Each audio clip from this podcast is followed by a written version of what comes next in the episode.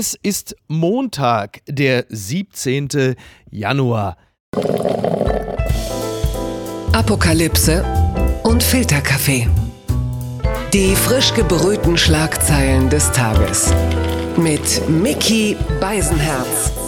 Einen wunderschönen Montagmorgen und herzlich willkommen zu Apokalypse und Filterkaffee, das News Omelette. Und auch heute blicken wir ein wenig auf die Schlagzeilen und Meldungen des Tages. Was ist wichtig? Was ist von Gesprächswert?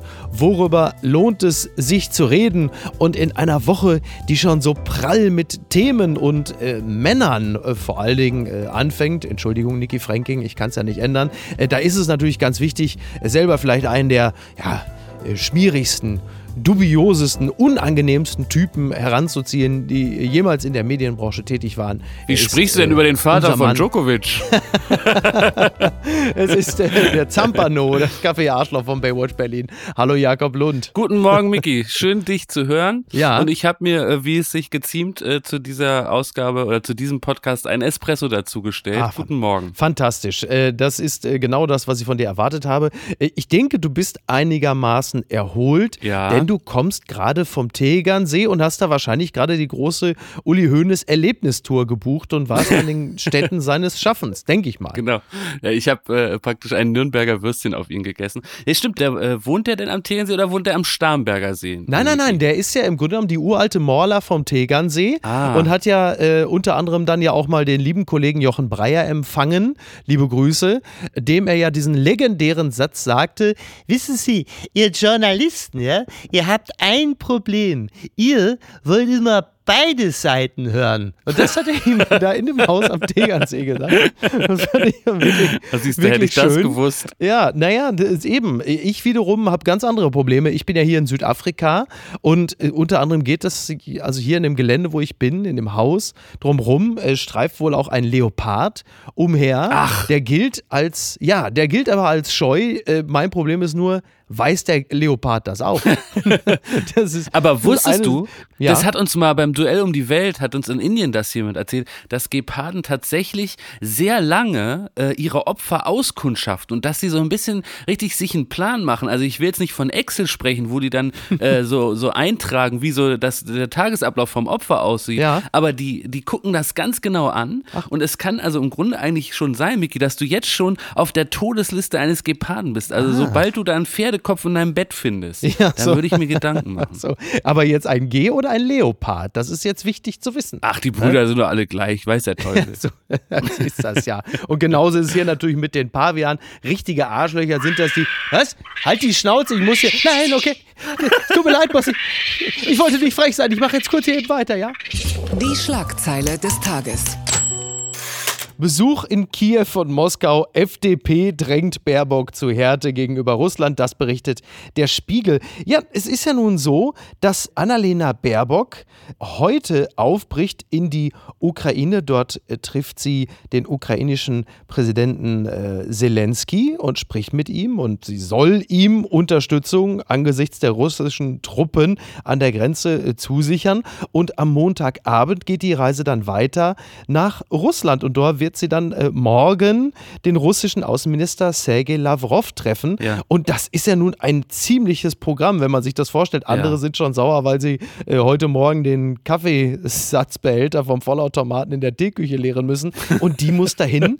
Die muss einerseits ja. der Ukraine sagen, ja, ja, also wir sind natürlich auf eurer Seite, wir sichern euch Unterstützung zu. Und muss andererseits die volle Härte gegenüber Putin äh, beweisen bei gleichzeitiger Wahl Wahrung äh, der guten Verhältnisse, weil man ja auch miteinander noch äh, geschäftliche Beziehungen pflegen will. Ja. Also das ist schon ein ganz schönes Päckchen, was sie da zu stemmen hat. Ja, ich finde, also ich habe da ganz lang drüber nachgedacht, auch in Vorbereitung auf unser Gespräch hier. Ja. Und es ist wirklich, äh, also eine klassischere Zwickmühle könnte es nicht geben. Ja. Die Ukrainer wollen ja jetzt auch gerne äh, Unterstützung haben, ganz eindeutig in Form von Waffen. Mhm. Also jetzt ist die Frage, liefert man jetzt an die Ukraine Waffen, ja. macht damit die Russen Russen äh, noch äh, wütender. Ja. Dann ist auf der anderen Seite die Frage, wie kann man den Russen klar machen, dass es äh, Europa ernst ist und dass äh, man das nicht duldet, einen Angriffskrieg auf die Ukraine. Ja. Da ging es ja auch um die Frage, ähm, sollen die Russen raus aus dem äh, SWIFT-Zahlungsverkehr? Genau, kann man genau. irgendwie mit Nord Stream 2 äh, Druck aufbauen?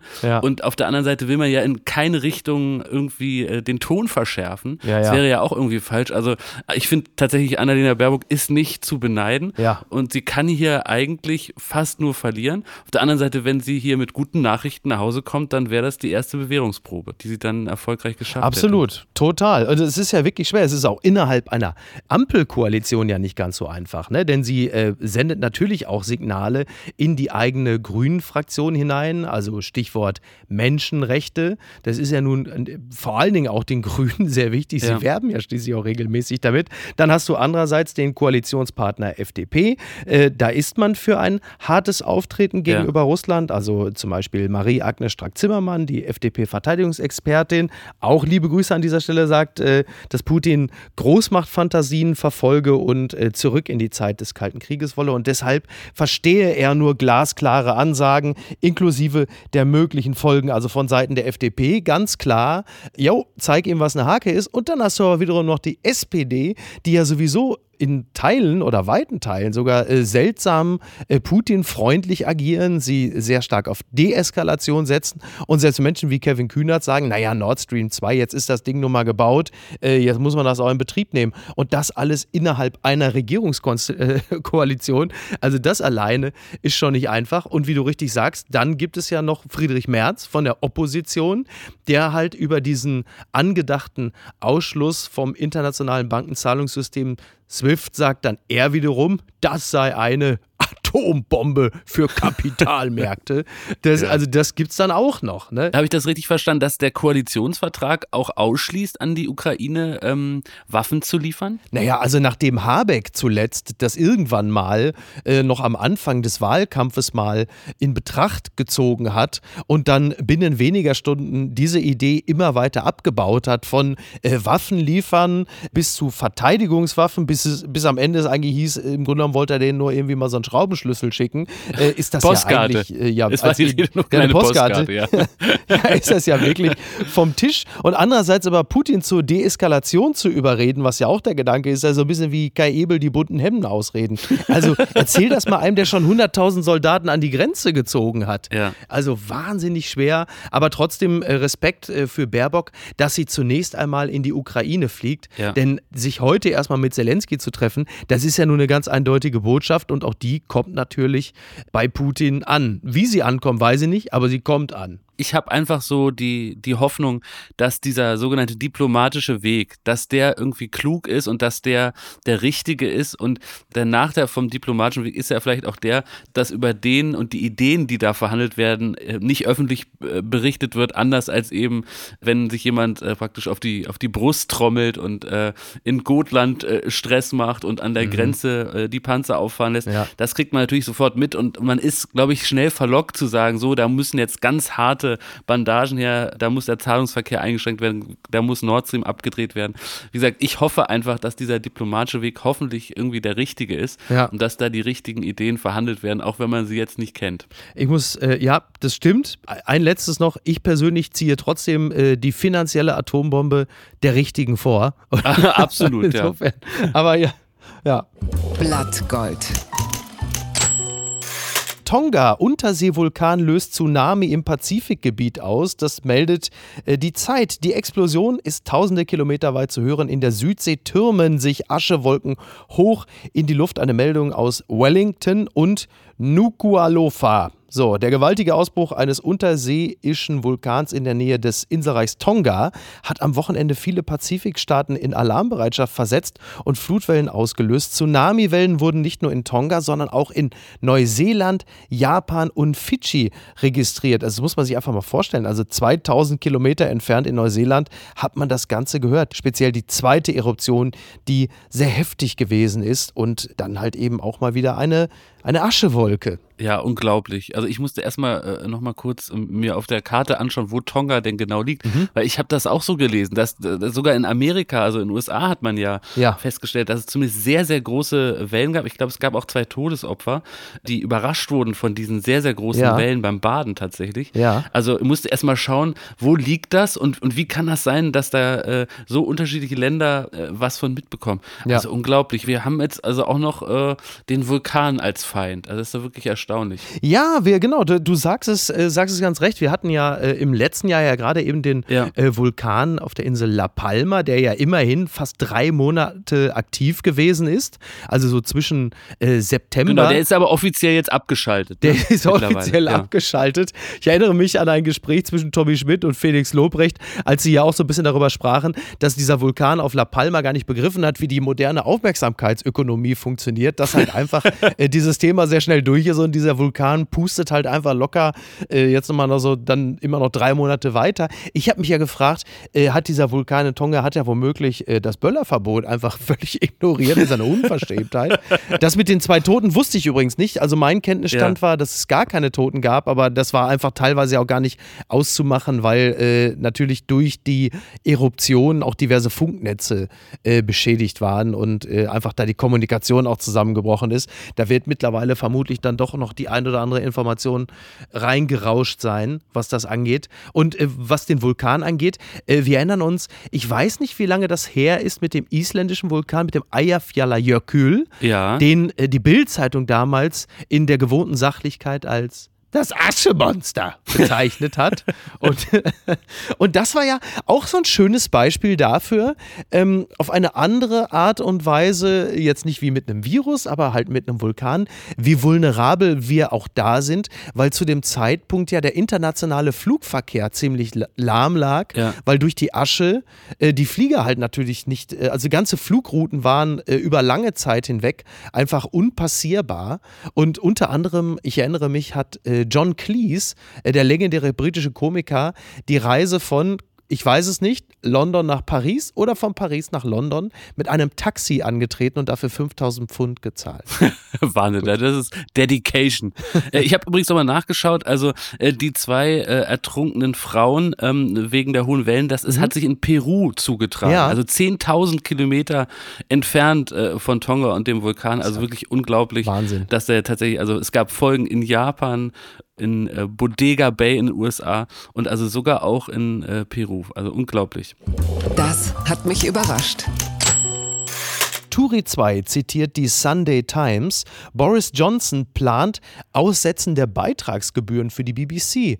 Großbritischer Rettungsplan. Die Sunday Times schreibt, der britische Premierminister Boris Johnson kündige an, die Beitragsgebühren für die BBC zwei Jahre lang einzufrieren, um die Lebenshaltungskosten zu senken. Und als ob das noch nicht genug wäre, so ist es auch so, dass es eine Massenentlassung engster Mitarbeiter geben soll, sowie, und jetzt wird es noch interessanter, einen zweiten Freedom Day am 26. Januar, an dem alle Corona-Maßnahmen abgeschafft werden sollen. Jetzt muss man der Fairness halber sagen, ich meine, in der Downing Street Number 10 haben sie ja auch schon einige interne Testläufe gestartet, ja, um zu gucken, wie das genau. mit und haben gesagt, also wir, wir haben festgestellt, also äh, so ein Freedom Day, das ist eine feine Angelegenheit. Hast du das, also das hat nicht direkt damit zu tun, die, dieses Video ist älter, aber du, das Video von Boris Johnson ja. auf der Tanzfläche mit der Frau mit dem Laserschwert hast du gesagt, das war so ein bisschen, als hätte man, als hätte Ralf Dümmel Star Wars nachgedreht. Also irgendwie, er ist ja schon ein faszinierender Typ, das muss man immer lassen. Ne? Ja, äh, äh, ehrlich gesagt hat mich äh, in deiner Wochenendbeilage Fidi Oetker auch nochmal total in Boris Johnson rein faszinieren können mit seiner Beschreibung ja. des englischen Premiers, ja. der dann aber auch richtigerweise gesagt hat, also das ist natürlich auch sehr privilegiert, so ja. sich über den und mit dem zu amüsieren, weil es ja, leiden ja tatsächlich Menschen drunter. Und diese Maßnahmen, die er jetzt ankündigt, die sind so, so absurd. Ja, also äh, hier ist ein Fehlverhalten und er will dann davon ablenken, mhm. indem er populistische Versprechen macht. Was ist das nächste? Gibt es die goldene McDonalds-Karte für jeden äh, Briten im Wahlalter? Also, das ist ja wirklich völlig obskur. Ein bisschen ist ja dieser Freedom Day äh, so das Angebot, Mensch, Leute, jetzt lasst mich weitermachen, lasst mich in Ruhe mit euren Rücktrittsforderungen Forderung, ja. dafür mache ich jetzt mal Corona äh, aus. Genau. Ne? Also im Gegenzug genau. praktisch und, und mache diesen Freedom. Also völlig kurios. Ja, und das ist und, irgendwie so ein bisschen eine neue Eskalation von Wake the Dog. Ne? Also kein ja. Krieg, sondern Corona-Ende. Äh, wie gesagt, der nächste Schritt vielleicht wirklich die goldene McDonalds-Karte und noch ein extra Feiertag oder so. Ne? Ja, du, du hast es ganz richtig gesagt mit Wag the Dog, weil es ist natürlich also die Mutter aller Nebelkerzen. Denn um von, also ich meine, der, der befindet sich ja derzeit in einer politischen Situation. Die Umfragen sind ja wirklich verheerend, was seine Popularitätswerte angeht jetzt. Äh, wenn sogar Prince Andrew sagt, in deiner Haut möchte ich nicht stecken, dann ist wirklich weit gekommen. Und äh, um, von, um, von seinen, um von seinen Verfehlungen abzulenken, müsste Boris Johnson jetzt eigentlich Putin so provozieren, dass er die Truppen bei ihm plötzlich irgendwie aufstellt. Äh, oder Lady ja. Di aus dem. Also, ja. und, und das andere Interessante ist, also das ist ja keine Fußnote, das ist ja keine Randnotiz, die Beitragsgebühren für die BBC zwei Jahre einzufrieren. Also, das ist ja nicht nichts. Ja, und äh, man weiß ja, dass Boris Johnson ja ein großes Problem mit der BBC hat, weil sie ihn natürlich hart kritisieren. Er hat immer wieder versucht, seine Leute dort auch reinzubringen, um viel mehr Kontrolle über in diesem Falle ja auch das öffentlich-rechtliche Fernsehen zu haben. Und das ist schon ein interessanter Move, der mal eben so da, äh, da gemeldet wird. Und es ist ja vor allen Dingen so, dass die BBC wesentlich populärer ist als Boris Johnson. Also es ist ja so ein bisschen der klassische AfD-Move, ne? öffentlich-rechtlichen Rundfunk zerschlagen. Ja. Nur dass in diesem Falle der öffentlich-rechtliche Rundfunk noch viel beliebter ist, als es jetzt beispielsweise in Deutschland der Fall ist. Und dann mal eben zu glauben, also ich meine, klar, die Leute freuen sich immer, wenn sie weniger Beiträge zahlen müssen, weil auch die natürlich, speziell auch nach dem Brexit, äh, nochmal in größere finanzielle und auch strukturelle Probleme geraten sind. Aber trotzdem, also das ist schon, also noch offensichtlicher kann man wirklich nicht versuchen, sich mit den Leuten irgendwie gut zu stellen. Aber eigentlich ist doch irgendwie ein Move, auf den selbst Tony Soprano irgendwie stolz wäre, oder? Du sagst einerseits, BBC halt die Fresse und überleg mal, was du da berichtest und, und hör auf, mich zu kritisieren. Ja. Und auf der anderen Seite wedelst du ähm, mit ein bisschen Geld, was, was Menschen einsparen ja. können. Ja. Also insofern eigentlich äh, aus seiner Perspektive genial gedacht. Aber die Frage ist jetzt wirklich, ob er damit durchkommt. Wie, weißt du, wie lange er noch äh, regiert? Oh, das ist eine gute Frage. Also ich glaube, zwei Jahre Jahre müssten es noch sein, ne? Ja. Also es ist ja noch gar nicht, ist ja noch gar nicht so wahnsinnig lange ja. Von daher, ähm, aber ob er das dann auch wirklich durchhält, also ein paar Gartenpartys schafft er noch, aber dann ist Feierabend. Ja, ne? Aber er, das habt ihr am Wochenende auch wirklich sehr schön analysiert. Also gab es ja dann diesen Artikel, er, es, es, war ja im Grunde fast eher, weil er so gutmütig ist, ist er ja auf dieser Party ja. gelandet. Also da muss ich sagen, da habe ich mich sehr wiedererkannt. So ist es bei mir auch. Also ich bin auch noch nie selbst aktiv zu einer Party, sondern immer nur aus Gutmütigkeit bin ich da so hingestrauchelt. Es gibt sie noch.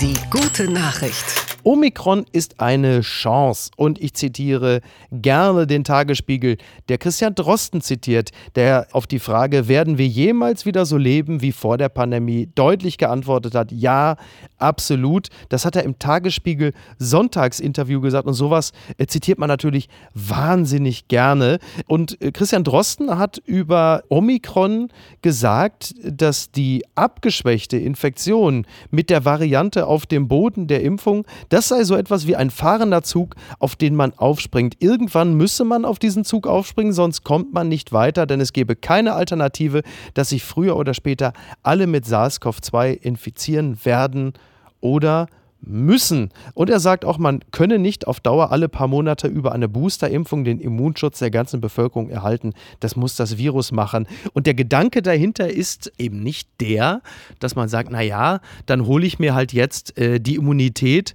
über Omikron, sondern der Gedanke genau, ist schon... Genau, das ist ein ganz wichtiger Aspekt. Genau, ja. genau, das ist ganz wichtig, sondern also diese, diese Omikron-Infektion äh, funktioniert in dem Sinne, in Anführungsstrichen funktioniert nur, wenn du vorher halt dich entsprechend geboostert und geimpft hast. Und das dann so als, als Immunitätsdoppelstrategie, das wäre eigentlich der Königsweg, dass man sagt, du kannst dir gerne eine Infektion holen, du musst aber vorher geimpft sein und dass dann daraufhin aber auch der Körper selber eine Immunantwort herstellt. Das ist ein ganz interessantes Konzept eigentlich, ne? weil man sagt, einerseits willst du natürlich durch 2G Plus und andere Maßnahmen äh, dafür sorgen, dass die Infektionen nicht völlig eskalieren.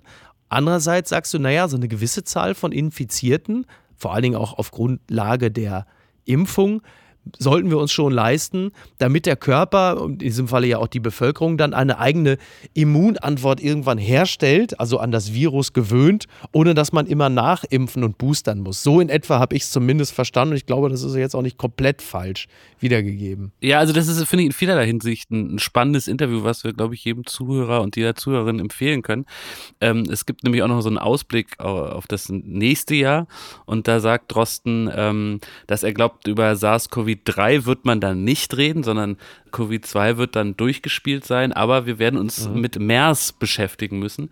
Das könnte so das nächste Virus sein, was da ans Haus steht. Ja. Und er sagt eben auch, die Masken werden uns auch im nächsten Winter wieder begleiten. Auch in dem nächsten Winter wird die Inzidenz wieder höher sein. Mhm. Ich fand ja, ja. aber auch nochmal spannend, äh, das Interview zu lesen in Bezug auf die Frage der Impfpflicht, die ja gerade äh, diskutiert wird. Der, der entscheidende Punkt, der schon der ist, dass er eben, wie du richtig zusammengefasst hast, sagt, entweder du lässt dich jetzt impfen oder du bekommst eben Covid. Ja. Und wenn du Covid bekommst und nicht geimpft bist, dann wird das dazu führen, dass es sehr, sehr viele Todesfälle gibt. Das heißt also, die Impfung ist nach wie vor äh, das mildere Mittel. Und das ist ja so ein bisschen die Frage. Ich habe ein ganz spannendes Interview äh, gelesen in der Zeit mit einem Verfassungsrechtler von der Uni Bielefeld. Ich glaube, Meyer heißt er. Mhm. Äh, Franz Meyer, genau.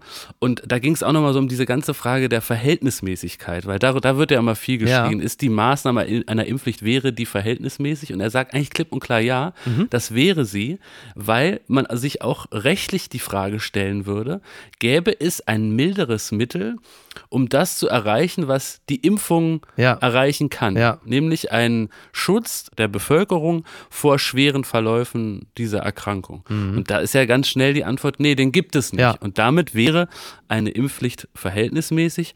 Und äh, ich glaube mittlerweile, dass man vor allen Dingen drüber nachdenken müsste, dass es eine Impfpflicht gibt für äh, vielleicht ab 50 genau. oder ab 60, dass man sagt, die Bevölkerungsschicht, die besonders gefährdet ist durch das Virus und Exakt. die eben auch die Krankenhäuser dann so belastet, und das ist ja dann wieder ein gesamtgesellschaftliches Problem, wenn ja. auch andere Operationen ähm, verschoben werden müssen, weil mhm. eben vor allen Dingen Ältere dann auf der Intensivstation liegen, die muss man jetzt, glaube ich, verpflichten. Ja. Äh, und das fände ich auch im Sinne einer Gesellschaft in, in ihrer Gesamtheit, sich impfen zu lassen. Das wäre für mich mal so der erste Schritt. Ich glaube inzwischen nicht mehr, das habe ich auch bei dir im Podcast mal anders gesagt vor ein paar Monaten, an eine Impfpflicht für alle. Das ist, glaube ich, im ersten Schritt noch, noch nicht die richtige mhm. Maßnahme. Ja, bei mir ist es ähnlich. Ich war ja auch ganz klar für die Impfpflicht, vor allen Dingen unter Delta-Eindrücken, das muss man ja auch ganz klar dazu sagen. Ja. Bin jetzt auch nicht mehr so ganz davon überzeugt, aber auch unter anderem deshalb, weil ich auch glaube, dass es über andere Maßnahmen immer noch möglich ist, auch noch ein paar Prozent einzusammeln und die dann womöglich vielleicht auch reichen. Aber genau das, was du sagst, erscheint mir halt eben auch richtig. Also eine Impfpflicht ab 50 oder 60, äh, so wie es ja im, im vor allen Dingen südeuropäischen Ausland jetzt ähm, gemacht wird, anders als in Österreich. Da ist die Impfpflicht für alle Erwachsenen bereits ab Februar mit hohen Strafen übrigens auch verbunden. Ja. Und es gilt dann ab 18. Erscheint mir nicht unbedingt sinnvoll, vor allen Dingen eingedenk dessen, was du gerade gesagt hast. Und ich würde dem zustimmen, denn es geht ja vor allen Dingen eher um eine Art passgenaue Verpflichtung zum ja. Eigenschutz, der dann ja wiederum auch der gesundheitlichen Versorgung der möglichen aller dient, weil das ist ja genau das Ding, dass halt eben ab einer gewissen Altersgruppe die Leute auf die Intensivstationen kommen und dann, jetzt hart formuliert, auch Platz für andere wegnehmen. So, das ist ja der Gedanke, der auch immer, ja. der immer allem zugrunde lag. Darum ging es ja eigentlich immer. Übrigens auch weiterer Gedanke noch von, von Meyer in diesem tollen Zeitinterview, was ich wirklich nur sehr, sehr empfehlen kann, war auch nochmal der, dass wenn man nicht zu einer höheren Impfquote kommt, man ja auch feststellt, dass die Impfung an sich immer wirkungsloser wird. Mhm. Also das ist ja auch, und da hat er, glaube ich, recht, eine Folge der zu niedrigen Impfquote, dass wir in immer kürzeren Abständen uns impfen lassen müssen, ja. Ja, ja. weil es eben nicht zu dieser Herdenimmunität kommt. Und das wäre aus seiner Sicht eben noch ein Grund für die Verhältnismäßigkeit einer Impfpflicht, dass man sagt, und so habe ich ihn eben verstanden, auch äh, um diese Impfung nicht weiter entwerten zu lassen, braucht es jetzt eine Maßnahme, die die Impfquote steigert. Und das fand ich wirklich nochmal sehr, sehr interessant, auch in der Auseinandersetzung mit der Frage, ob ich das persönlich gut oder, oder schlecht finde. Unterm Radar. Da bleiben wir doch noch mal ganz kurz beim Thema Impfen. Die TZ schreibt Djokovic Vater nach Jesus-Vergleich mit weiterer Hammer-Aussage. Attentat vorbei, 50 Kugeln in seiner Brust. Das hat Vater Djokovic, äh, der also generell ja jetzt auch nicht unbedingt äh, bekannt ist für, sagen wir mal, sorgsam abge abgewägte Worte bekannt Was? ist. Findest das du nicht, dass er so ein ganz kühler Kopf ist? Ein sachlicher, kühler Kopf? Ich bin ja schon froh, wenn er nicht noch die Hymne singt. Da. Ähm, hat er gesagt, jetzt ist es ja so, Novak Djokovic äh, muss jetzt, also endgültig musste er das Land Australien verlassen und immerhin durfte er erste Klasse fliegen und nicht mit der Con Air. Das ist ja auch schon mal was. Andere haben erwartet, dass er als Jesus übers Wasser zurückläuft. Ähm, ja, also insgesamt ein Fall, in dem eigentlich die wenigsten irgendwie, finde ich, gut weggekommen gekommen sind. Irgendwie sahen alle scheiße bei dem ja. Fall aus. Ja. Australien, weil es dieses Hin und Her gab und weil ja. man diesen, diesen Mann dann plötzlich auch zu so einem Riesenpolitikum gemacht hat und das Ganze so wahnsinnig aufgebläht hat, um natürlich nicht die eigenen Covid-Restriktionen äh, sich dann selber um die Ohren fliegen zu lassen. Vielleicht war am Ende eigentlich nur der Einreisebeamte der einzig Richtige, weil der halt einfach knallhart auf das geguckt hat, was er machen sollte und hat dann gesagt, das passt nicht. Der ist für Jesus! Der ist für Jesus. Also ganz, eine ganz traurige traurige Nummer. Und ja. ja. auch für Djokovic, der wollte ja also diesen Rekord brechen. Er wollte den zehnten Titel bei den Australian Open in Folge gewinnen und kann es jetzt nicht wegen dieser, wir würden es ja jetzt erstmal nennen, so eine Art äh, Impfpetitesse. Für uns, die wir ja mehrfach geimpft sind, ist eine Impfung ja keine große Sache. Aber darüber es zu einer so großen Geschichte werden zu lassen, auch zu riskieren, dass er jetzt drei Jahre nicht einreisen kann und vermutlich nie wieder die Australian Open gewinnt, also schon verdammt hoher Preis. Dann muss man ihm zumindest zugute halten, dass er wirklich seine Überzeugungen lebt. Andererseits natürlich auch unter Zuhilfenahme eines gefälschten PCR-Tests, wie wir mutmaßen müssen, was dann natürlich schon wieder deutlich weniger heldenhaft ist. Es ist einfach eine absolute Scheißgeschichte, oder? Also für, für mich, ich, ich sehe es so. Also Punkt eins, ich fordere eine äh, Kolumne in der Bildzeitung für Vater Djokovic. Ja, also ich muss sagen, ja. er ist für mich äh, im Grunde ein Zuspitzer und Populist. Da sieht Franz Josef Wagner zuweilen blass gegen aus. Also ich und Klaas Hofer Umlauf, wir sind er ist große der Julian Fans. Reichelt des Tennis. Exakt. Also ja. ich finde, der sollte sich auch noch zu anderen Sachen äußern. Ich liebe seine Vergleiche. Ja. Ich liebe äh, seine hitzköpfige Art und ja, ich, ich finde, also dieses Pfeffer können wir gebrauchen. Ja, stimmt. Aber äh, die zweite Frage, die ich mir in der gesamten Diskussion stelle, ist, warum, und vielleicht kenne ich mich aber nicht gut genug mit Tennis aus, aber warum ist es nicht so, dass der Tennisverband oder der, der Veranstalter der Australian Open ganz klar sagt, es dürfen nur Tennisspieler und Spielerinnen antreten, die geimpft sind? Mhm. Warum ist das nicht praktisch wie eine Regel, ja. um an diesem Turnier teilzunehmen? Weil du doch auch sagen kannst, da kommen Menschen aus aller Welt zusammen und äh, das sind Hoch Hochleistungssportler. Wir wollen auch nicht, dass die sich anstecken, wenn die hier am Turnier teilnehmen mit, mit Corona. Und warum ist das dann nicht einfach eine Regel? Und dann hätte man auch ganz einfach sagen können, völlig unabhängig von Australien, der ist nicht geimpft, ja. äh, zisch ab. Damit äh, erfüllt er eine äh, unserer Regeln nicht und darf hier gar nicht beim Tennis mitspielen. Tja. Und das ist was, was ich mich frage. Und ich glaube, das hätte uns allen viel erspart. Stattdessen kann jetzt ein Mann auf eine gewisse Art und Weise jubeln. Und zwar ein äh, Italiener namens Salvatore Caruso. Oh, das ist wirklich ein toller Name. Oder? Ja. Toll, ne? Weil ich meine. Bin jetzt schon Fan. Genau. Djokovic war ja bereits ja mit in dem Lostop für die Erstrunde und dessen Platz nimmt jetzt Salvatore Caruso ein, die Nummer 50 der Welt. Und wie der Teufel das will, wird der natürlich dieses Turnier dann auch gewinnen. Ne? Das ist doch wohl völlig klar. Das muss so sein. Und ich hoffe, Netflix ja. hat jetzt schon äh, ihre äh, Mitarbeiter losgeschickt, damit da der Vertrag für die Doku unterschrieben werden kann. Weil das, das riecht so sehr nach einer sportlichen Supergeschichte, ja. dass man, finde ich, jetzt schon ohne, ohne weiteres da die Verträge fertig machen kann. Oh, ich dachte, du wärst längst tot. Italien vor Präsidentenwahl. Berlusconi hofft auf den Thron. Das berichtet ZDF heute. In einer Woche startet in Italien die Wahl für das neue Staatsoberhaupt. Ausgang offen. Ein Politiker möchte mit einem Sieg seine politische Karriere krönen. Silvio Berlusconi, er ist wieder da. Das finde ich ja faszinierend. Also, ich meine, er war ja jetzt nun schon häufiger äh, Regierungschef viermal, um genau zu sein. Er muss sich übrigens immer noch vor Gericht wegen Bestechung verantworten. Und trotzdem besteht jetzt die Möglichkeit, dass er äh, Präsident werden könnte. Ich meine, der Kerl ist ja wirklich, der geht nicht, der schwillt nur mal kurz ab und Patsch. Ne? Ich meine, das ist ja wirklich, also das ist ja, ein Faszin ist ja eine faszinierende Zeit. Friedrich Merz ist zurück. Das Teppichluder ist wieder bei RTL zu sehen. Dann kommt auch noch Berlusconi zurück. Es ist wirklich wieder 2001, ne? oder? Ja. Das ist doch, das ist doch Wahnsinn. Das ist wirklich kurios. Also, das ist der Retro-Trend, der, der scheint also jetzt auch in der Politik äh, ja. weiterzugehen. Nach Wetten das und TV Total, jetzt kommt Berlusconi zurück. Ja. Ich habe über Berlusconi nachgedacht und habe mich richtig dabei ertappt zu denken, aus heutiger Sicht ist der doch fast noch seriös. Ja. Denn Berlusconi war doch einer, über den hat man gelacht und ja. hat gesagt, was gibt's doch nicht, dass so einer Politiker ja. ist und dass der äh, so ein wichtiges Amt in Italien innehat. Genau. Und äh, heute, nach, nachdem man Trump erlebt hat und Boris nachdem Johnson, man Boris Johnson sieht, Erdogan, ein, oder Erdogan, ja, Orban, ist der fast ein Waisenknabe. Man möchte fast sagen, Mensch, der ist einfach nur ein bisschen temperamentvoller Typ und warum nicht? Warum soll das doch mal versuchen? Hauptfrage ist er eigentlich am Ende nur, ist er geimpft und wenn ja, dann, dann soll er doch mal ran. ja, der ist geimpft, aber mit ganz anderen Sachen. Also im Gesicht vor allen Dingen.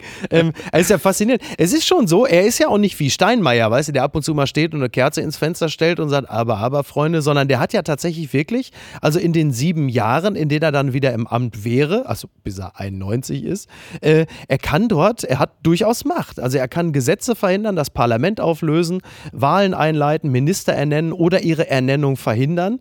Also da ist schon einiges drin. Ich meine, klar, ne, auch der deutsche Bundespräsident hat äh, durchaus Wirkmacht, aber das ist in Italien schon doch nochmal eine andere Nummer. Und das wäre ja schon verrückt, aber genau das, was du sagst. Man wäre bei Berlusconi an dem Punkt, dass man sagt, na endlich kehrt die Seriosität zurück ja. in die europäische genau. Politik. Das Und wenn er in Italien Präsident ist, dann, dann ist er vielleicht weniger damit beschäftigt, Pro7 zu kaufen. Also ich würde das begrüßen. Die gute Tat des Tages.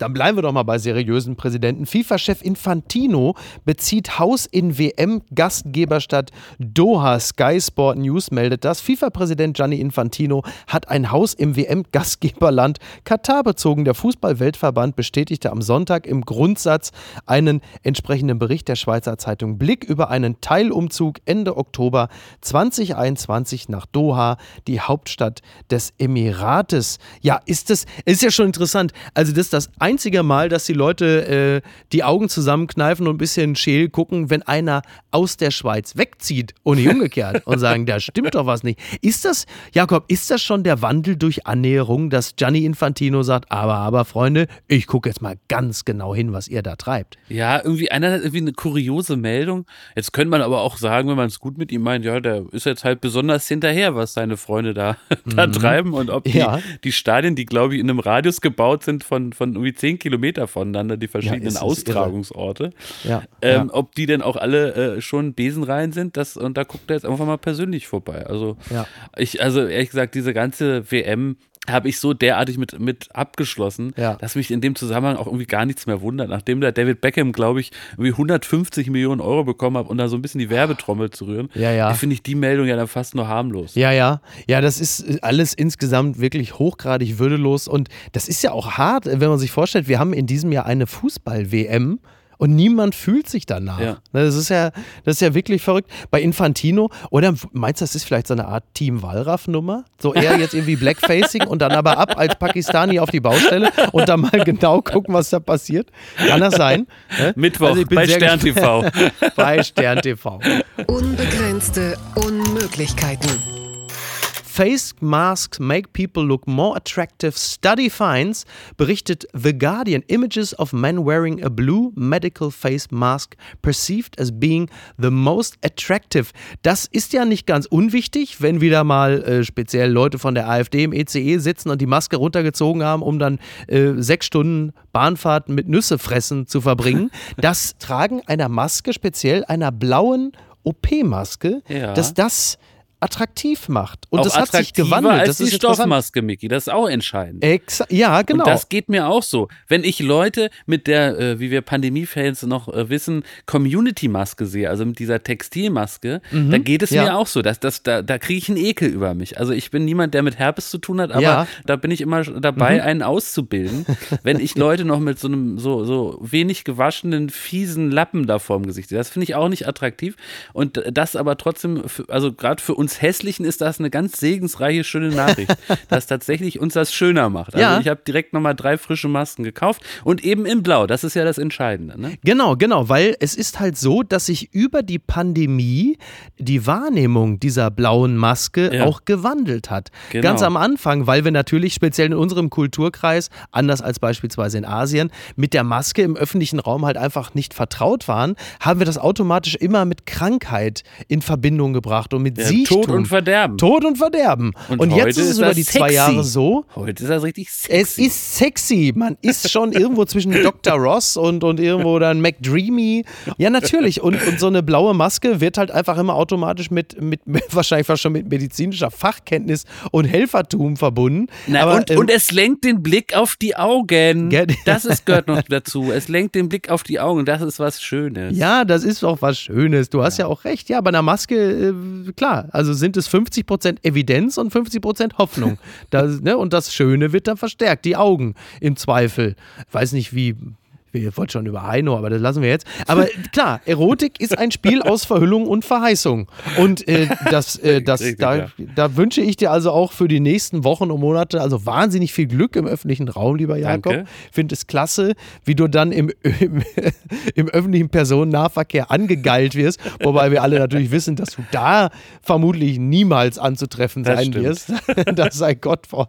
Jakob, halt, ich stopp. bedanke mich halt, ganz herzlich stopp, bei dir. Moment. Ja. Ich, es, es, äh, mein, mein Fernsehfantum gebietet es mir, jetzt nochmal nachzufragen. Ja. Du bist ja im Dschungel, du bist in Südafrika. Ja. ja. Und ist es nicht so, dass es heute Abend auch losgeht? Nein, was wir Nein. reden am Montagabend, da geht der Dschungel doch noch nicht los. Was ist denn mit dir los? Ich am dachte, Freitag, es geht jetzt endlich mal los. Am Freitag. Aber was musst Nein, du denn da so lange hocken? Ja, bist du etwa im selben, äh, im selben Quarantänehotel wie Harald Glöckler? Das habe ich mit großer Faszination gestern Abend noch gesehen. Das äh, wirklich, also wirklich, da sollen alle noch mal hinsurfen, die uns jetzt hören. Harald Glöckler beschreibt seinen Tag in einem Quarantänehotel. Oh. Und seid ihr im selben Hotel? Nein, nein, nein. Ich bin hier in einer privaten Akkommodation, Aha. die ich mir derzeit, also also meistens bin ich alleine. Ab und zu kommen ja diese Paviane hier vorbei, die. Ja, ja, ich komme ja gleich. Ja, und es ist hier, die kommen ja wirklich hier rein und verwüsten alles und fressen alles weg. Und äh, also es gibt schon eine akute Bedrohungslage. Und äh, Jakob, ich würde gerne noch wahnsinnig äh, ja, gerne ja. mit dir. Oh Gott, ja, bitte, lass von mir ab. Was? Ich mache euch einen Eiskaffee, ja, ich komme doch sofort. Jakob, ich muss Schluss machen. Die werden langsam ein bisschen rappelig. Der eine, oh, der hat mich mit einer Orange beworfen. Jakob, ich muss wirklich Schluss machen. Es tut mir wirklich, es tut mir wirklich leid. Miki, wenn es ernster wird, dann ruf, ruf an, ne? dann helfe ich dir. Will er mit dem Geschirr und dem Deckball? Um Gottes Willen, was hat er mit mir vor? Naja, Jakob, ich bedanke mich ganz herzlich. Das hat mir wie immer viel Freude gemacht. Und äh, ich muss weg. Ciao. Tschüss. Apokalypse und Filtercafé ist eine Studio Bummens Produktion mit freundlicher Unterstützung der Florida Entertainment. Redaktion Niki Hassania. Produktion Laura Pohl. Ton und Schnitt Niki Franking. Neue Episoden gibt es jede Woche montags, mittwochs und freitags, überall, wo es Podcasts gibt. Stimme der Vernunft und unerreicht gute Sprecherin der Rubriken Bettina Rust.